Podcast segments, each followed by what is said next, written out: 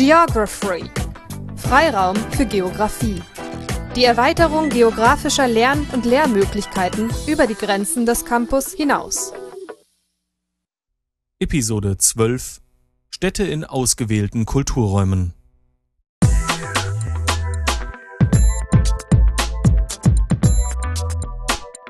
Geography Overview.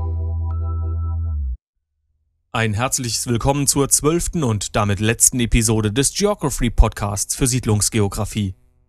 Mit den beiden vorangegangenen Episoden haben wir uns ein gutes Stück weit in der Stadtentwicklung umgehört und dabei vor allem die Auswirkungen der Globalisierung besprochen. Erinnern Sie sich noch an die Ausführungen zu den Gated Communities?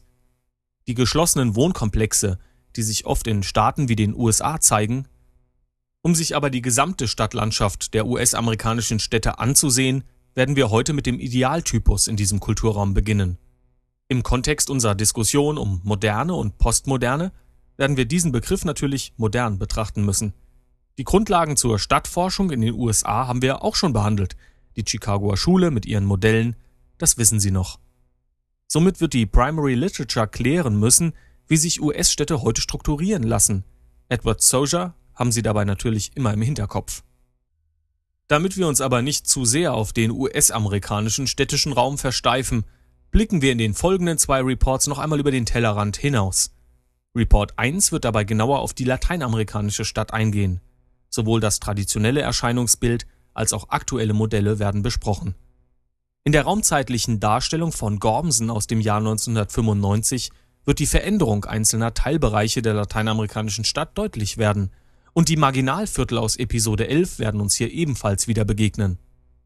Und dann hören wir noch einmal in den fernen Osten, wenn Report 2 die chinesische Stadt zum Thema hat. Wie sieht die traditionelle chinesische Stadt aus? Wie hat sie sich im Verlauf des kommunistischen Regimes im 20. Jahrhundert verändert? Welche Auswirkungen hat die Öffnung zum Kapitalismus auf Metropolen wie Shanghai, Beijing oder Xi'an? Damit schließt sich die Thematik zu den Städten unterschiedlicher Kulturräume. Gleichzeitig ist auch der gesamte Geography Podcast zur Siedlungsgeografie dann an ein Ende gelangt. Von den Ausführungen zum ländlichen Raum, über historische und industrielle Stadtentwicklungen, den bundesdeutschen Städtebau mit seinen Leitbildern und schließlich den Auswirkungen der Globalisierung auf die Städte wird sich Ihnen ein akustischer Vielklang aufgespannt haben. Doch wie gewohnt zunächst zurück zur Primary Literature, also los!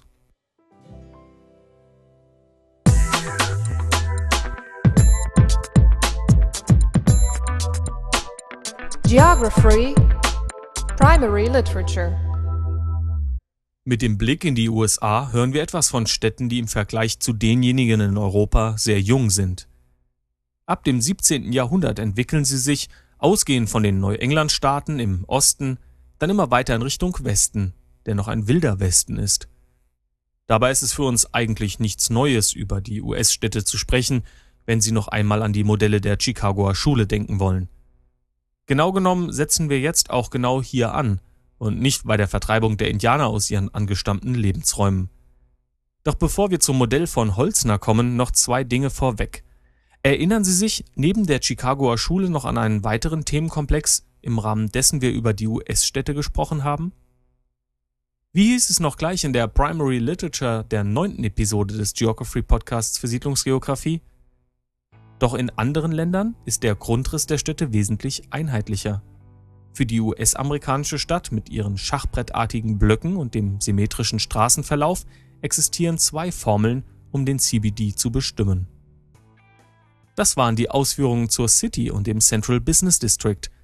Das Straßenmuster ist Ihnen also längst bekannt, orthogonal oder eben schachbrettartig. Und was noch? Naja, wir haben im selben Zusammenhang auch schon über die Abgrenzungsmerkmale des CBD gesprochen. Der Höhenindex und der Intensitätsindex. Die Formeln haben Sie ja bestimmt noch parat, also diese beiden Indizes errechnen sich über die Nutzungsfunktionen und die Geschosshöhe. Damit wird das zweite Merkmal der Städte deutlich, die Wolkenkratzerbebauung im CBD.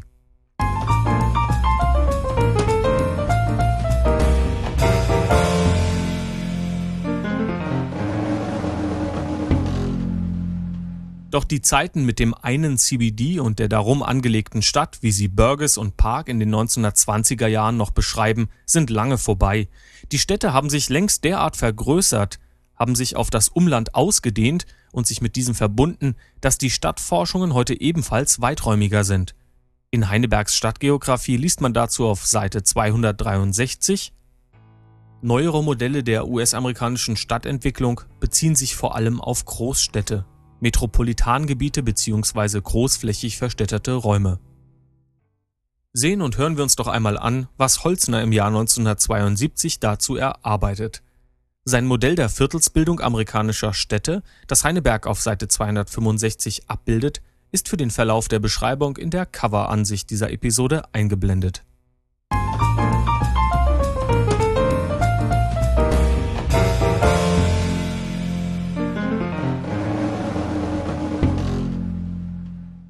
Erstens das Modell der Viertelsbildung amerikanischer Städte. Wenn Sie jetzt die Abbildung nicht sehen können, sondern vielleicht mit geschlossenen Augen einfach nur zuhören wollen, hier ein kurzer Überblick. Holzner baut sein Modell aus den uns bereits bekannten Studien der Chicagoer Schule zusammen. Burgess, Hoyt, Harris und Ullmann, wissen Sie noch? Was ist hier also Burgess? Nun, auch bei Holzner ist die Stadt in konzentrischen Kreisen aufgebaut, in deren Mitte der CBD liegt. Soweit die Übereinstimmung. Er arbeitet aber kein Migrationsmodell mit ein, bei dem die Neuankömmlinge sich zunächst im CBD-nahen Gebiet aufhalten und dann über die Generationen stetig weiter gen Stadtrand wandern. Die konzentrischen Kreise drücken bei ihm etwas anderes aus. Im innersten Kreis, nahe am CBD und um ein idealtypisches Ghetto gelegen, leben überproportional viele Menschen, die keine Kinder haben, Paare, bei denen beide Partner berufstätig sind. Die Grundstücke sind sehr klein und teuer, weshalb überwiegend in Apartments gewohnt wird. Klassische Beispiele der Wohnbevölkerung sind Dings und Yuppies. Weiter außerhalb im zweiten Kreis nimmt die Kinderanzahl zu, das Durchschnittsalter sinkt dementsprechend und es stehen etwas großzügigere Wohnflächen zur Verfügung. Auch die Preise sind nicht mehr so hoch. Schließlich finden sich meist junge Familien mit Kindern im äußeren dritten Kreis. Die Grundstücke mit Einfamilienhäusern und Grünfläche sind hier erschwinglich und überhaupt erst vorhanden.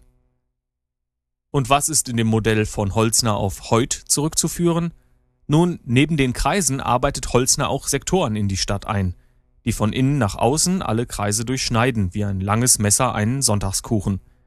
Zwei gegenüberliegende Kuchenstücke beinhalten die Industrie, an ihren Seiten liegen entweder untere oder mittlere Einkommensschichten. Die oberen Einkommen sind zwischen den Sektoren der mittleren Einkommensschichten ganz gut aufgehoben. Neben den Sektoren für die Industrie setzt Holzner aber auch noch zusätzlich einige weitere Kerne in die Wohngebiete, die relativ klein und rechteckig sind und ebenfalls Industrie enthalten. Auch kommerzielle Zentren existieren natürlich außerhalb des CBD. In den Subzentren können sie einkaufen, arbeiten und so weiter und müssen nicht jeden Tag von ihrem Reihenhaus am Stadtrand in den CBD pendeln. Doch Moment, das hat jetzt nichts mehr mit Hoyt zu tun und auch gar nichts mit Burgess. Bleiben ja nur noch Harris und Ullmann mit ihrem Mehrkerne-Modell. Die kommerziellen Sekundärkerne, die zusätzlich zum CBD in Holzners Modell eingearbeitet sind, sind so zu erklären.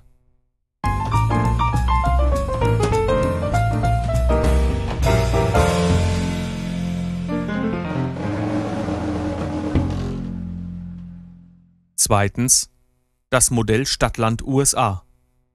Mit der Einarbeitung der Chicagoer Schule in sein Modell von 1972 hat Holzner die US-amerikanische Stadt differenzierter dargestellt als seine Vorgänger.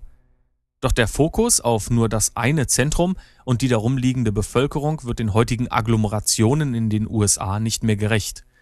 Gerade die neuen Außenstadtzentren spielen dabei eine große Rolle, genauso wie die Entwicklung der Bodenpreise, die bereits angerissen worden sind. 18 Jahre später, also 1990, entwickelt Holzner dazu sein Modell Stadtland USA. Bereits im Namen wird die flächenhafte Ausbreitung deutlich. Neben Suburbanisierungsprozessen, die das Flächenwachstum der Städte vorantrieb, entstehen ab etwa den 1980er Jahren die Edge Cities. Was sind Edge Cities? Es sind Außenstadtzentren, die funktional unabhängig von der alten Kernstadt sind.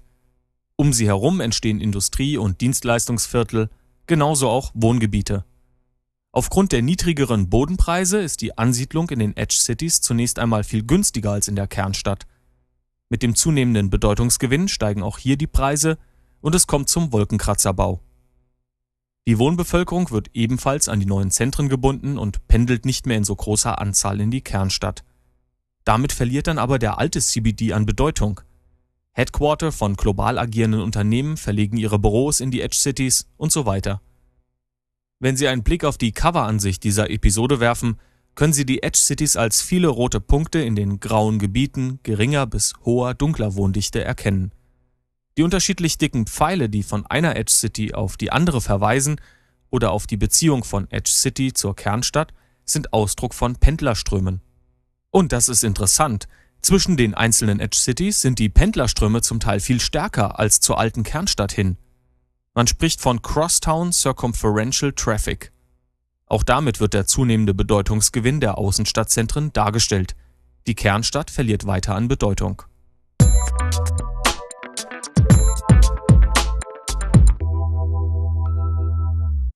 Ein wichtiges Schlagwort im Zusammenhang mit dem Aufkommen der Außenstadtzentren und dem Bedeutungsverlust der Kernstadt sind die Blight-Effekte.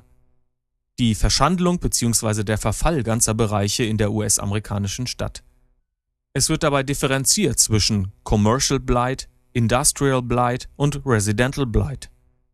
Wie kann es aber überhaupt zum Verfall innerstädtischer Bereiche kommen oder anders gesagt, werden Blight-Effekte in irgendeiner Form gefördert bzw. unterstützt? Wenn ich jetzt sage Property Tax oder Eigentumsbesteuerung, dann müssen Sie nicht denken, dass Sie Ihre alten BWL-Kenntnisse auspacken müssen. Kurz gesagt, wenn Sie in den USA ein Haus besitzen, dann zahlen Sie Ihre Steuern dafür bemessen an dem aktuellen Hauswert. Altes verrottetes Haus gleich wenig Steuern. Aber altes verrottetes Haus gleich keine Mieteinnahmen? Nein, wenn Ihr Gebäude in einer guten Lage zur Kernstadt liegt, dann werden Sie noch ganz lange Mieteinnahmen kassieren können, auch wenn die letzte Renovierung bereits von Ihrem Großvater durchgeführt worden ist. Ich übertreibe ein wenig. Aber der Punkt ist klar, oder? Mit den niedrigen Grundstückspreisen im Außenstadtbereich ist es also gegebenenfalls finanziell günstiger für Sie, wenn Sie nicht mehr in die alte Bausubstanz investieren, sondern an anderer Stelle einfach neu bauen. Auf diese Weise verfallen zum Beispiel ganze Wohngebiete und es kommt zur Bildung von Ghettos.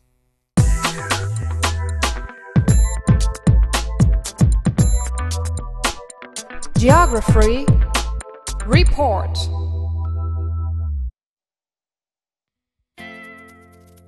Jetzt eile ich nach Madrid. Mich ruft mein königliches Amt. Die Pest der Ketzerei steckt meine Völker an. Der Aufruhr wächst in meinen Niederlanden.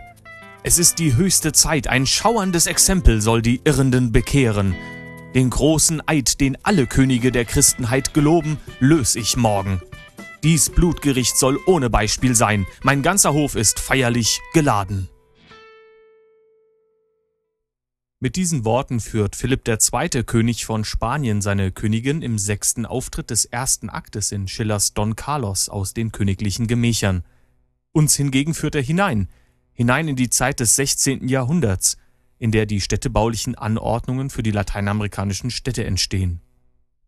Unter der Regierung von Philipp II., der gleichzeitig als Philipp I. auch Portugal regiert, wird für die kompakte Kolonialstadt der Spanier und Portugiesen in den Ordenanzas de Descubrimiento y Población das folgende festgehalten. Die Städte sollen mit einem schachbrettartigen Muster in Baublöcken von ca. 100 Metern entstehen. Dies sind die Quadras. Sie sind in vier gleiche Teile, die Solares, aufgeteilt. Die Plaza Mayor bildet den rechteckigen Mittelpunkt der Stadt. An ihr finden sich die wichtigsten Einrichtungen wie die Kirche oder Kathedrale, die Regierungsgebäude oder auch Schulen. Im Anschluss daran wohnt die Oberschicht in ihren Adelspalästen. Nach außen hin nimmt der soziale Status ab. Hier wird ein Gegensatz zur US-amerikanischen Stadt mit dem von innen nach außen ansteigenden Sozialgradienten sichtbar. Doch im Laufe der Zeit hat sich natürlich auch die Stadt in Lateinamerika verändert. Die Ausblicke auf gated communities und vor allem die Marginalviertel in Städten der Dritten Welt haben bereits besprochen, wie sich die Stadt in der Postmoderne zunehmend wandelt. Sie haben es bereits gehört. Um die entsprechende Veränderung sichtbar zu machen, zeigen Modelle von zum Beispiel Bär und Mertins 1981 bzw. Borsdorf 1982 ein durchaus heterogenes Bild der aktuellen Situation. Die City wird auch hier durch Subzentren immer mehr ergänzt bzw. ersetzt. Industriesektoren durchschneiden auch hier wieder den Kuchen. der bei Borsdorf in Anlehnung an den rechteckigen Schachbrettgrundriss kein runder, sondern ein eckiger Kuchen ist. Aber gut. In den sektoralen Wohngebieten der Unterschicht und der Mittelschicht sind die territorial segregierten Hüttenviertel der Armen zu finden. Entweder illegal, semilegal oder legal, wir haben es bereits besprochen. Die Subzentren, die sich mit der Zeit bilden, entstehen dabei aber nicht gleich den Edge Cities der US-amerikanischen Städte. Sie liegen nicht über das gesamte Umland verteilt, sondern in einem Sektor von der Kernstadt ausgehend. Je weiter außerhalb, desto neuer das Subzentrum. Damit verlagern sich auch die Wohngebiete der hohen Einkommensschichten nach außen. Der Sozialgradient verändert sich und kann nicht mehr als Reverse Burgess Type bezeichnet werden, eine Bezeichnung, die auf Schnorrer aus dem Jahr 1972 zurückgeht. Heineberg merkt auf Seite 112 seiner Siedlungsgeographie dazu an, so wandelt sich die lateinamerikanische Stadt mit früher großem Anteil der gehobenen Schichten im Stadtzentrum, Reverse Burgess Type, allmählich zu einer Stadt mit der für Angloamerika charakteristischen Struktur Burgess Type. Diese Entwicklung ist gut am zeiträumlichen Entwicklungsmodell von Gormsen aus dem Jahr 1995 abzulesen. Wenn Sie sich in der Coveransicht dieser Episode einmal die Abbildung ansehen, dann sehen Sie keine Aufsicht auf eine Stadt, sondern einen Querschnitt. Hier ist das dritte Stadium der Metropolisierung angegeben. Die City, die mittlerweile direkt neben der historischen Plaza Mayor liegt, ist durch Hochhausbebauung geprägt. Im Gegensatz zur US-Stadt gibt es hier auch Wohnhochhäuser. Die Bodenwerte sind in der City am höchsten und fallen dann nach rechts wie links ab. Auf der rechten Seite werden nun die Marginalviertel dargestellt. Eine Mischzone aus Wohngebieten und Industrievierteln schließt sich an die Kernstadt an. Weiter außen liegen die bekannten randstädtigen Hüttensiedlungen, sozialer Wohnungsbau und weitere Bereiche für Wohnen und Industrie. Auf der anderen Seite des Schaubildes von Gormsen, also von der City in der Mitte nach links, sind die höheren sozialen Schichten abgebildet. Behörden wechseln sich hier mit Wohngebieten ab, es folgt ein Nebenzentrum mit Hochhausbebauung, gerade auch für das Wohnen, die Universität als weiteres Zentrum und so weiter. Der Vorteil dieses Querschnitts liegt nun in der Darstellung von Bodenwerten, dem Sozialstatus und der Bevölkerungsdichte. Mit einfachen Kurven, die über die Häuser im Modell gezeichnet sind, erkennt man daraus Folgendes. Die Kurve für die Bodenwerte ist in der City am höchsten und flacht danach ab. Im Nebenzentrum steigt sie natürlich noch einmal an, aber zum Beispiel in den Zonen der Marginalviertel und der Industrie ist die Kurve für den Bodenwert ganz, ganz niedrig. Entgegengesetzt verläuft es mit der Bevölkerungsdichte. In den einfachen Wohnvierteln, den dicht gedrängten Hütten der Marginalviertel, ist die Kurve der Bevölkerungsdichte am höchsten. Und wie sieht es dann wohl in der City aus? Sie ist sehr niedrig. Viele Arbeitsfunktionen, wenig Wohnfunktionen. Die City-Merkmale kennen Sie doch bereits. Dass die Kurve des Sozialstatus schließlich in den Wohnvierteln der Nebenzentren in Nähe der Universität und der Shoppingcenter am höchsten ist, dürfte Sie nicht verwundern. Die Postmoderne hat also auch in die lateinamerikanische Stadt Einzug gehalten. Schlichte Ringmodelle oder Sektoren sind schon längst nicht mehr auszumachen. Die Heterogenität der Bevölkerung, die sich räumlich stark voneinander segregiert, die großen Unterschiede zwischen Status hoher und Status niederer Bevölkerung sind auch hier wichtige Merkmale. Und was ist mit der anderen Seite des Erdballs? Drehen wir die Kugel doch einmal über die Anden und den Pazifik hinaus. Unsere Ohren lauschen jetzt gen China.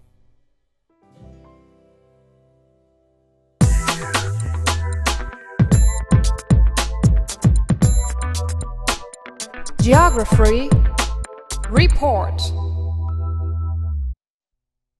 Jetzt sind wir einmal um den halben Erdball gereist und kommen wieder bei einer Stadt an, die in ihrer traditionellen Form einen sehr geplanten, schematischen und rechteckigen Grundriss hat. Doch dass hier einige Unterschiede bestehen, hören Sie bereits an der Zeit heraus, zu der die ersten chinesischen Städte errichtet worden sind. Während wir im ersten Report gehört haben, dass die lateinamerikanische Stadt etwa ab dem 16. Jahrhundert entsteht, liegen die chinesischen Stadtgründungen ein wenig weiter zurück, und zwar um das Jahr 1300 herum vor Christus wohlgemerkt. Damit machen wir also gleich einen Zeitsprung um fast dreieinhalbtausend Jahre in die Vergangenheit, in die Zeiten der Dynastien, der Zu-Dynastie, um genau zu sein.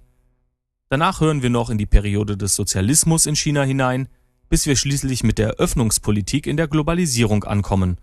Aber zunächst der Abstecher zurück in der Zeit.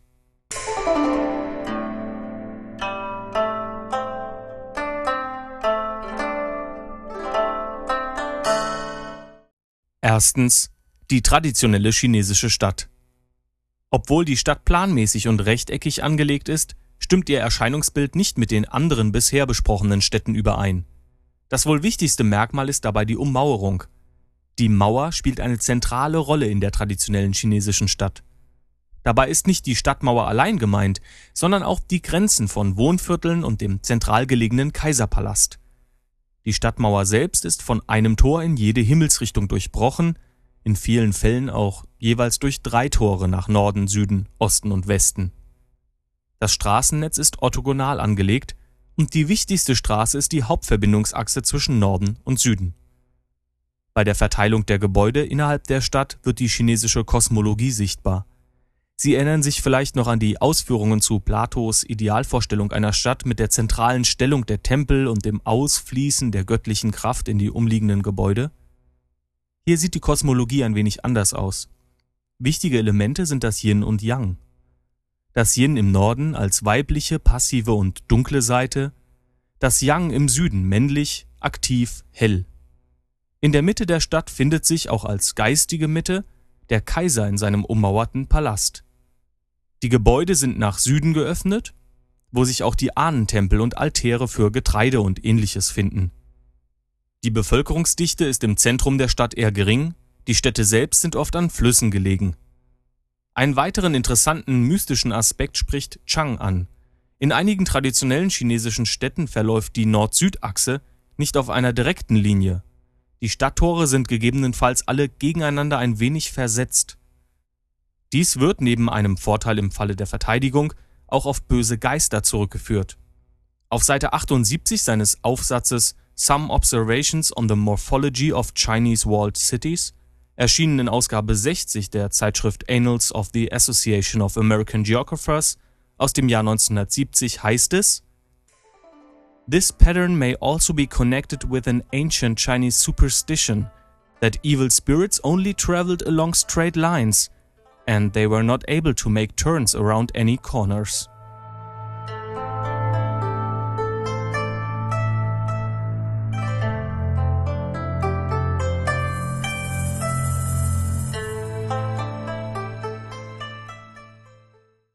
Zweitens die sozialistische chinesische Stadt.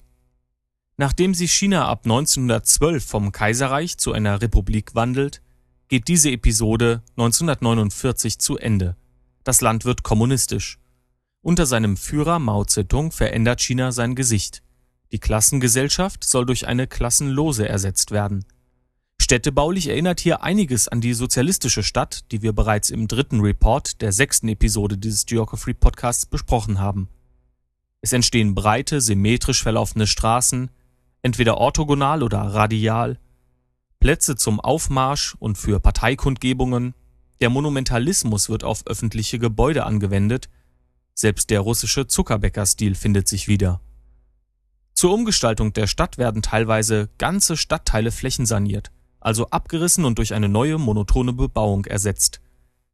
Die Umsetzung des Gleichheitsgedankens findet sich genau wie in Russland auch in China in der Plattenbauweise für den Wohnungsbau wieder.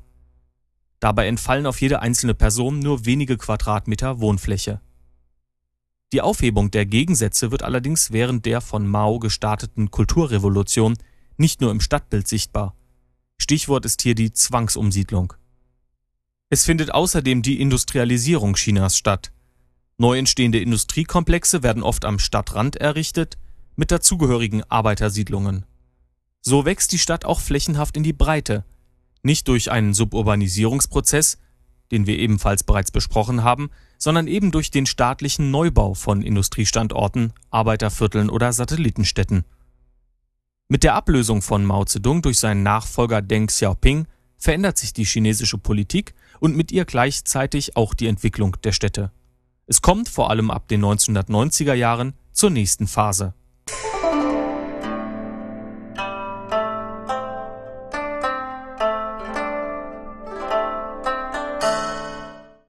Drittens die Öffnung zum Kapitalismus.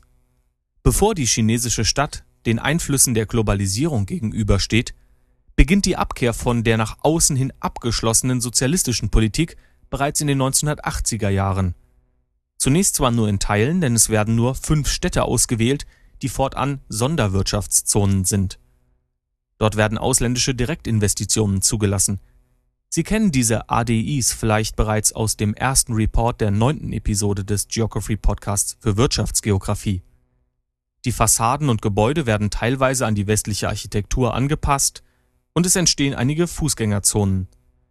Die strikten Funktionstrennungen von zum Beispiel Arbeiten und Wohnen beginnen sich aufzulösen. Ab dem letzten Jahrzehnt des 20. Jahrhunderts wirkt sich letztendlich auch die Globalisierung stark auf die Stadtentwicklung aus. Es entstehen völlig neue Stadtteile in den Metropolen wie Shanghai. Hier wächst Pudong seit einigen Jahren zum Central Business District heran. Seit 1994 verbindet eine Bahnstrecke Pudong mit der Kernstadt am anderen Ufer des Huangpu-Flusses. In einem mit Hightech-Displays und bunten Lichtern beleuchteten U-Bahn-Tunnel. Ein Bild der Skyline können Sie jetzt in der Coveransicht dieser Episode sehen. In den neuen Wolkenkratzern haben transnationale Unternehmen ihren Sitz, es existieren mittlerweile auch Eigentumswohnungen und, um die Fortschrittlichkeit Chinas zu dokumentieren, ist der Flughafen von Pudong seit 2003 mit einer Transrapid-Trasse an die Stadt angeschlossen.